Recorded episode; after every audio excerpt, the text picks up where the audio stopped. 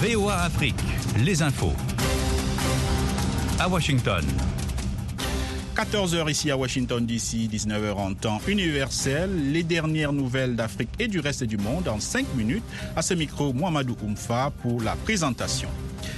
Au Burkina Faso, les forces de l'ordre ont dispersé ce vendredi à Ouagadougou une manifestation de plusieurs centaines de personnes protestant contre la présence de la France dans ce pays. Certains d'entre eux brandissaient des drapeaux de la Russie, pays avec lequel ils ont dit vouloir que leurs dirigeants intensifient les relations. Au Burkina, la junte au pouvoir n'a pas fermé la porte à un rapprochement avec la Russie, mais n'a pas montré d'hostilité à la France qui continue d'appuyer l'armée burkinabé dans sa lutte anti-djihadiste. Six pays ont décidé en l'espace de quelques mois d'arrêter ou suspendre la participation de leurs soldats à la mission de l'ONU au Mali, dont l'avenir est plus que jamais en question. Après la Suède, le Salvador, le Bénin et l'Égypte, le Royaume-Uni et la Côte d'Ivoire cette semaine ont annoncé leur départ avec des raisons différentes. L'engagement d'un septième contributeur important à la MINUSMA, l'Allemagne, est en suspens. L'Éthiopie a déclaré avoir commencé à exporter de l'électricité vers le Kenya dans le cadre d'un accord de 25 ans entre les deux voisins d'Afrique de l'Est. Cette décision intervient après que l'Éthiopie a annoncé en début d'année qu'elle avait commencé à produire de l'électricité à partir de son projet controversé de méga barrage sur le Nil. Ce projet de 4,2 milliards de dollars qui a suscité la colère des voisins en aval, le Soudan et l'Égypte devrait finalement produire plus de 5000 mégawatts, soit plus du double de la production actuelle de l'Éthiopie.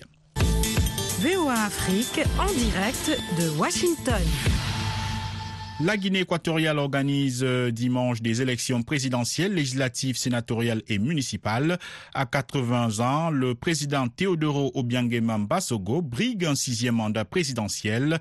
Il fera face à deux candidats, Andrés Essono Ondo pour la convergence pour la démocratie sociale, seul parti d'opposition qui ne soit pas interdit, et Buenaventura Monsoy Asumu du parti Coalition sociale démocrate, jusqu'alors allié au Parti démocratique de Guinée équatoriale au pouvoir et aux législatives. En RDC, l'armée a engagé jeudi deux avions Sukhoi 25 contre les rebelles du M23 qui se sont emparés ces derniers jours de deux nouveaux villages d'un territoire de l'Est du pays. Nous avons espoir, nous avançons, a déclaré une source sécuritaire. Selon des sources administratives et des habitants interrogés plus tôt dans la journée, le M23 restait notamment à l'offensive dans le secteur de Kibumba, mais il a aussi progressé vers l'ouest du territoire de Rutshuru où il contrôle une zone frontalière de l'Ouganda et du Rwanda. Le groupe avance aussi vers le sud en direction de Goma. La COP27 va jouer les prolongations jusqu'à samedi pour d'ultimes négociations afin de sortir de l'impasse sur le financement par les pays riches des dégâts climatiques déjà subis par les pays pauvres et sur la réaffirmation des ambitions climatiques.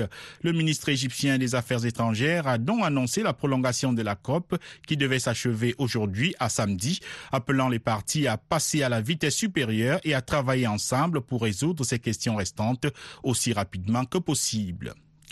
En Tunisie, des centaines de manifestants mobilisés pour connaître le sort des migrants tunisiens portés disparus depuis près de deux mois ont été empêchés par la police de se rendre sur l'île de Djerba où doit avoir lieu le 18e sommet de la francophonie selon les médias locaux.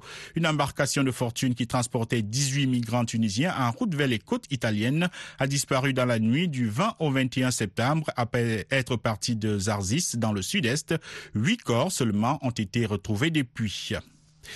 Et puis le réalisateur iranien doublement oscarisé, Asghar Farhadi, a salué ce vendredi le courage des manifestants iraniens en marge du Festival international du film de Marrakech, l'Iran est confronté depuis plus de deux mois à une vague de manifestations déclenchée par la mort de Masha Amini, une kurde de 22 ans décédée trois jours après son arrestation à Téhéran pour infraction au code vestimentaire strict de la République islamique, prévoyant notamment le port du voile pour les femmes.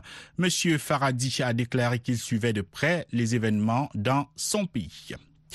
Voilà, c'est la fin de ce bulletin d'information. C'était Mohamedou Oumfa à la présentation. Merci pour votre fidélité au programme de VOA Afrique.